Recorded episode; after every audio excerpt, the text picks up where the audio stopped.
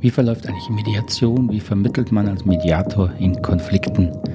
Darum geht es heute hier im Podcast für gewaltfreie Kommunikation und Persönlichkeitsentwicklung, wozu ich Sie wieder ganz herzlich begrüße. Mein Name ist Markus Fischer.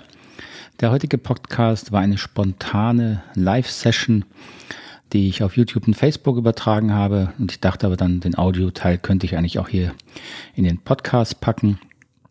Die Fragen kamen von Norbert einem treuen Hörer hier auf dem Podcast. Deswegen ähm, ähm, denke ich, ist es für viele interessant trotzdem, auch wenn es auf spezielle Fragen zur Mediation eingeht. Aber jetzt geht los. Viel Vergnügen. Ähm, Mediation, Konfliktvermittlung interessiert natürlich viele, jetzt gerade wenn sie sich mit gewaltfreier Kommunikation beschäftigen, mit Persönlichkeitsentwicklung beschäftigen.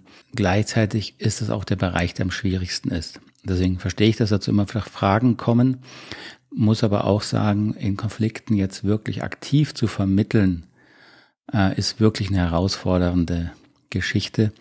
Also versuchen Sie sich auch da nicht zu überfordern oder jetzt groß den Anspruch zu haben, dass Sie den Konflikt lösen. Eine schwierige Sache dabei in, in der Rolle der Mediatorin, des Mediators, ist, dass man genug Distanz behält zu dem Konfliktgeschehen. Also es ist hilfreich und positiv, wenn Sie sich nicht emotional in so einen Konflikt reinziehen lassen ähm, und natürlich schon gar nicht auf eine Seite des Konflikts. Da komme ich aber nachher nochmal zu.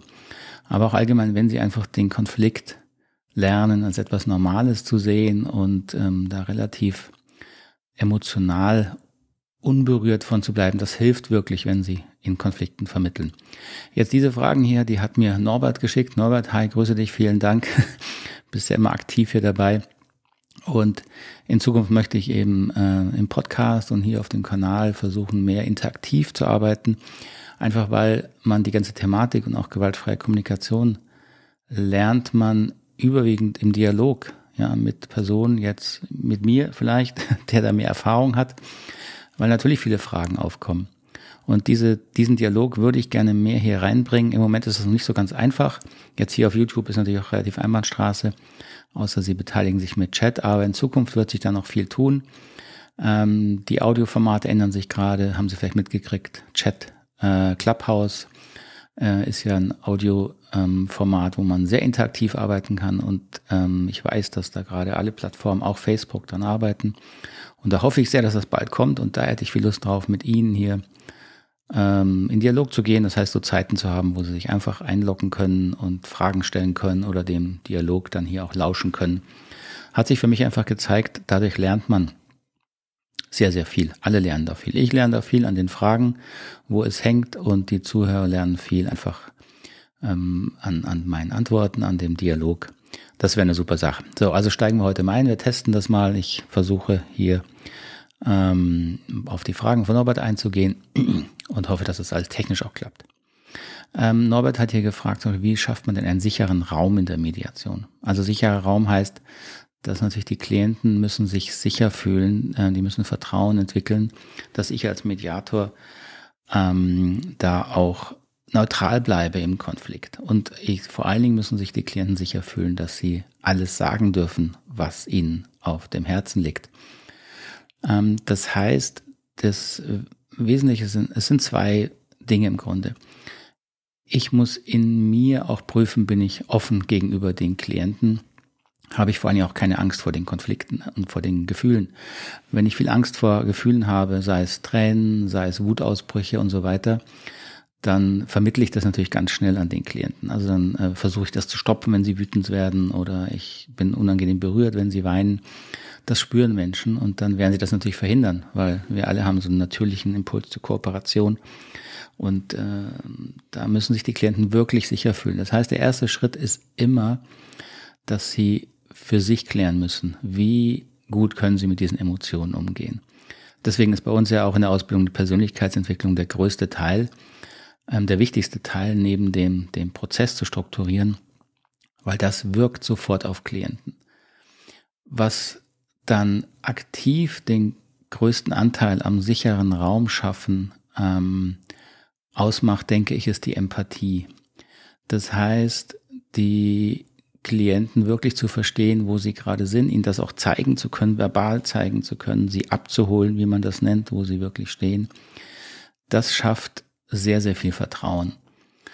Ähm, das gibt den Klienten den Eindruck, dass sie ähm, wirklich bei ihnen sind, dass sie wirklich verstehen wollen als Mediator. Ähm, so das ist das, glaube ich, was den größten Anteil daran schafft, wenn es darum geht, den sicheren Raum zu schaffen. Ähm, welche Absprachen sind nötig, fragt Norbert hier noch in der Mediation. Also wir machen das üblicherweise mit sehr, sehr wenigen vorher Absprachen. Ein bisschen unterschiedlich, je nachdem, ob es im privaten, im Unternehmensbereich ist. Ähm, da braucht es dann teilweise noch ein bisschen mehr Klärung. Aber jetzt mal im Wesentlichen, wenn die Menschen da sitzen, die Klienten da sitzen mit ihrem Konflikt, dann haben die Stress, die haben Angst, die haben äh, Eindruck, sie müssen kämpfen. Äh, wenn man da als Mediator jetzt noch mit großartigen Absprachen kommt, was man alles braucht an, an Regeln, an Vertraulichkeit, an Gesprächsregeln, ähm, das wird nicht funktionieren. Und wenn es funktioniert, in Anführungszeichen, dass die Klienten da mitmachen, dann äh, funktioniert es im Prozess nicht. Denn äh, beispielsweise Gesprächsregeln, sich ausreden lassen und so, das wissen die Klienten sowieso, die, äh, die bei uns in Mediation kommen, die wissen, dass man sich ausreden lässt und drei Minuten später unterbrechen sich trotzdem alle weil sie im Stress sind, weil sie im Konflikt sind, weil sie den Eindruck haben, sie müssen für ihre Seite kämpfen. Und dann hat man nur doppelten Stress, man hat jetzt noch eine Regel gebrochen, man muss die Klienten unterbrechen und sie wieder unterstützen. Also das bringt einfach nichts. Wir machen im Wesentlichen in, vom Prozess her von der Mediation überhaupt keine Absprachen. Ähm, und nur da, wo sie nötig sind, also Bereich Unternehmen, muss man Vertraulichkeit klären. Das muss man vorher mit dem Auftraggeber klären. Ähm, das dient dann eher aber dem System, ja, also weil die Unternehmen halt damit äh, eine Idee haben, wie sie umgehen müssen. Ähm, aber in der Konfliktlösung ähm, gibt es bei uns keine großartigen Absprachen, sondern wir gehen darauf ein, wie geht es den Klienten gerade wirklich. Und das ist das, was die Sicherheit schafft, dass die, die Beteiligten sich öffnen können. Ähm, Robert fragt auch, wie geht man mit mehreren Teilnehmern um? Ähm, mit mehreren Teilnehmern geht man immer gleich um. Es macht nur die, äh, die Mediation kompliziert.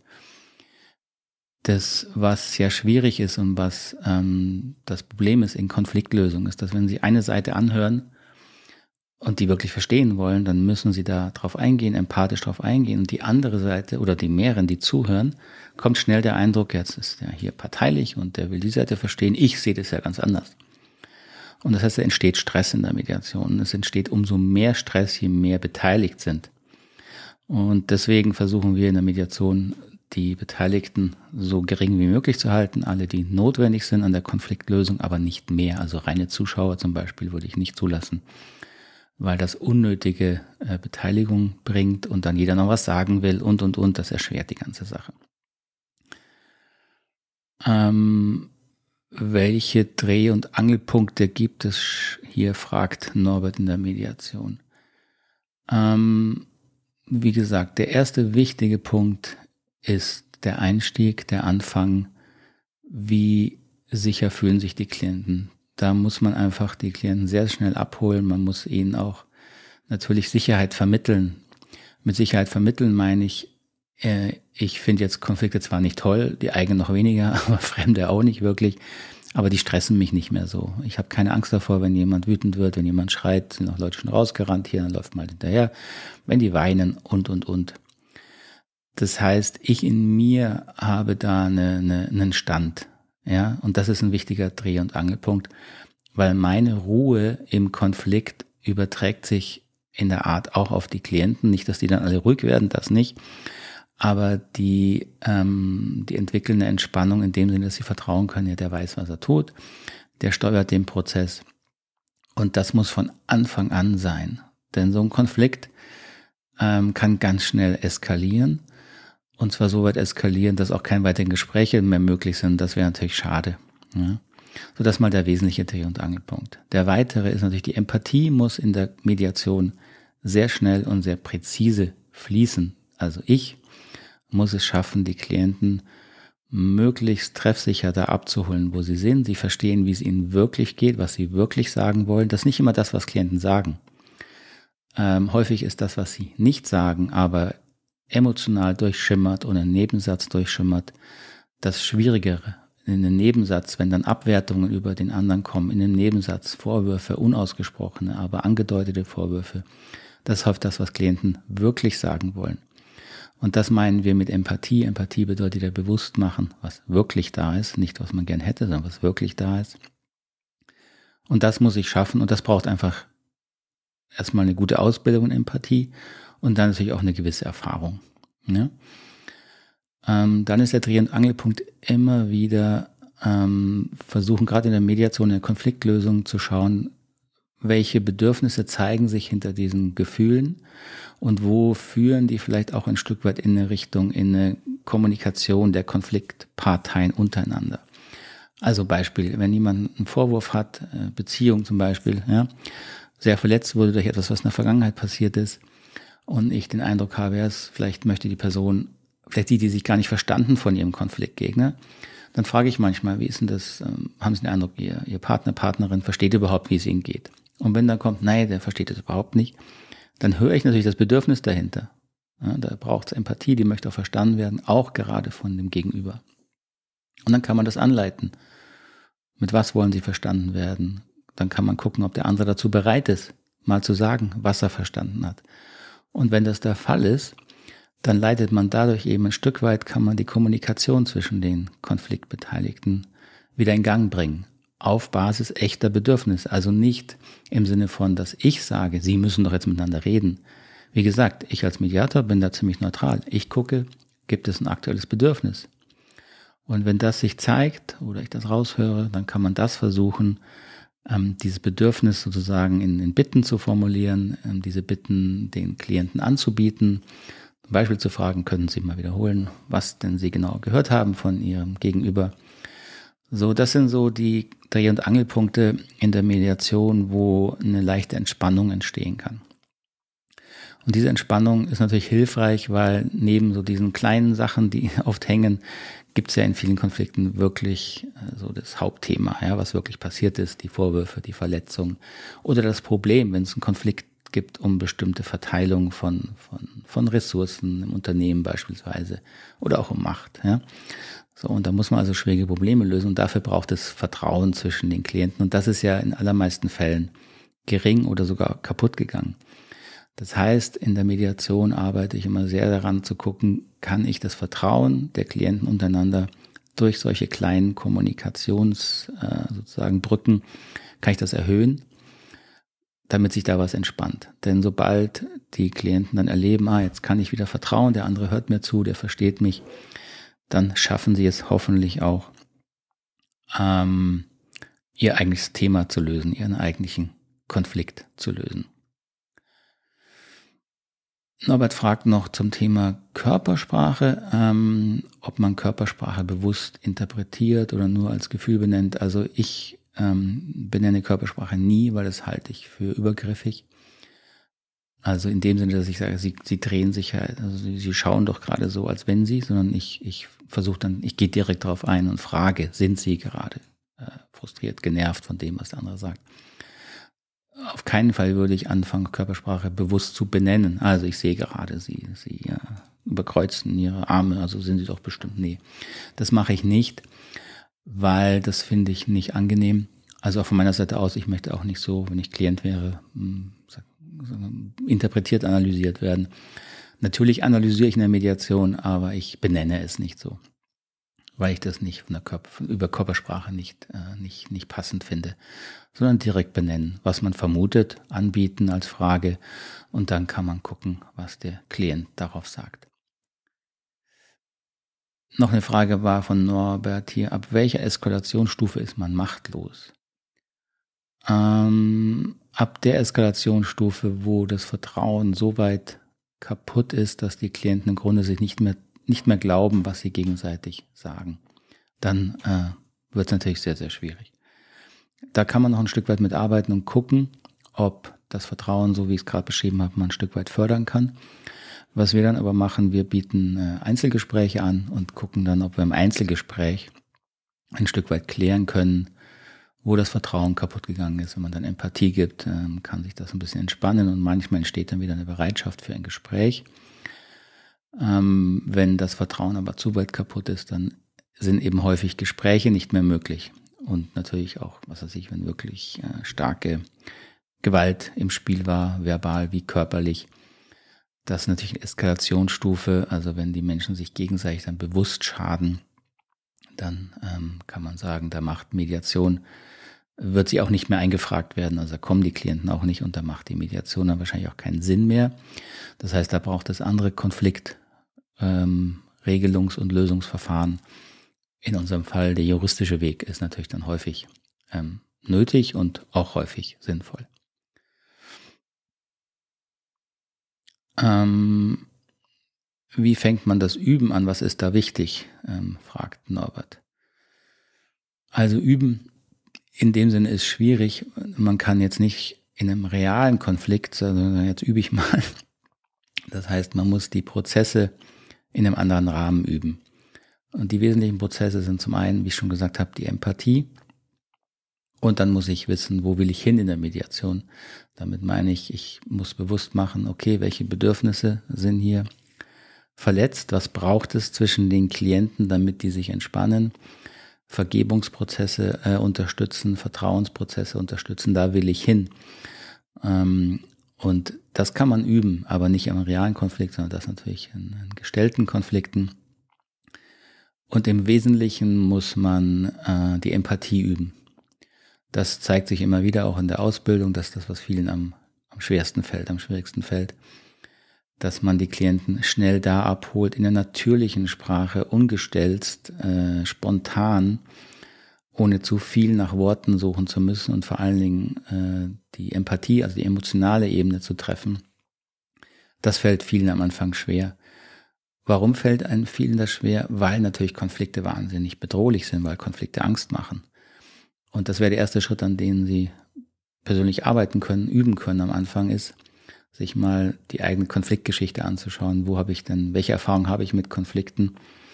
Ähm, die allerwenigsten werden positive Erfahrungen haben mit Konflikten. Und das heißt, man hat Angst vor Konflikten. Und diese Angst muss man anschauen. Was ist passiert in eigenen Konflikten? Was ist das Schlimmste, was passieren kann? Wenn diese Angst wird sich dann zeigen.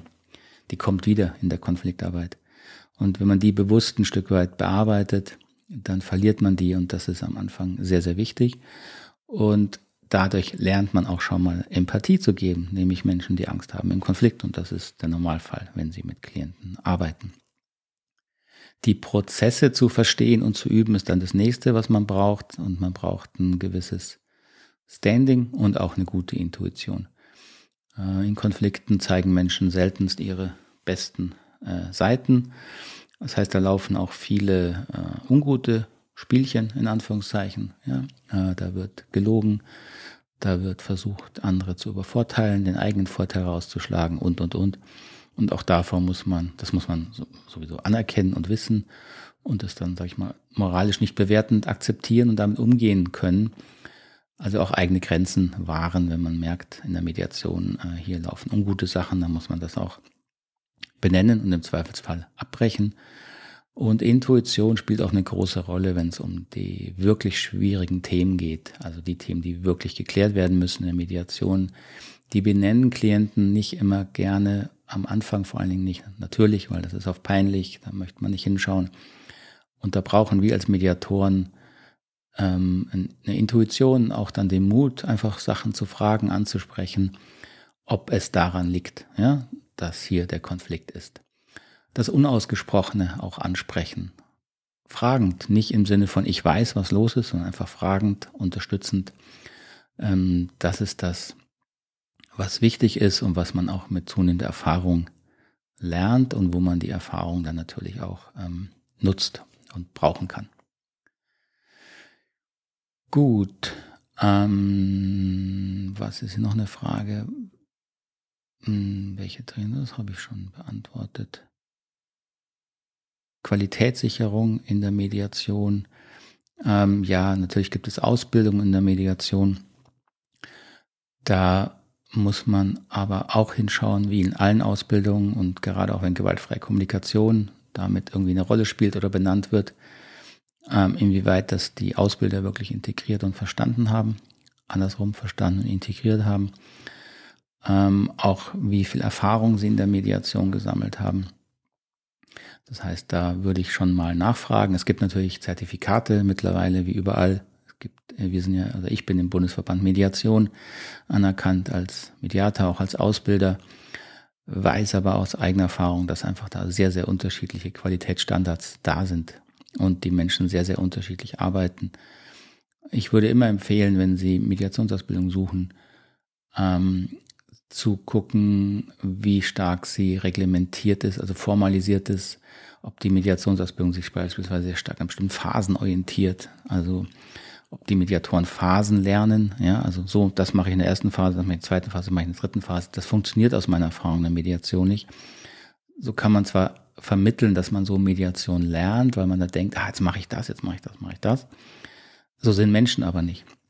Sie werden Phasen der Mediation im Nachhinein erkennen, aber nicht im Vorhinein brauchen Sie das nicht, um eine Mediation zu machen. Das heißt, eine Mediationsausbildung aus meiner Sicht muss sehr prozessorientiert ausbilden, ähm, persönlichkeitsorientiert ausbilden, mit relativ wenig Struktur, mit möglichst viel Selbstverantwortung der Teilnehmer, ähm, mit viel Übung im Bewusstmachen von Gefühlen, von Bedürfnissen, von diesen Prozessen, Vergebungsprozessen, wie ich es genannt habe, Verständigungsprozessen, und zwar so real wie möglich.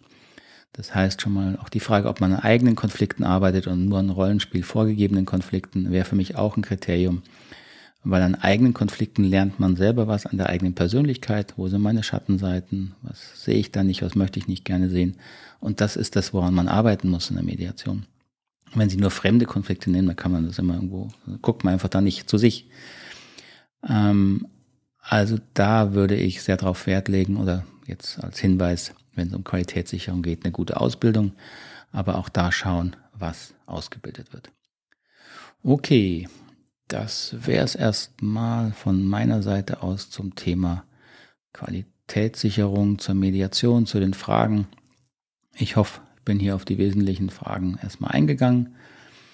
Ähm, und gerne, wenn Nachfragen kommen, Norbert, du hast die Fragen gestellt, kannst ja gerne nochmal.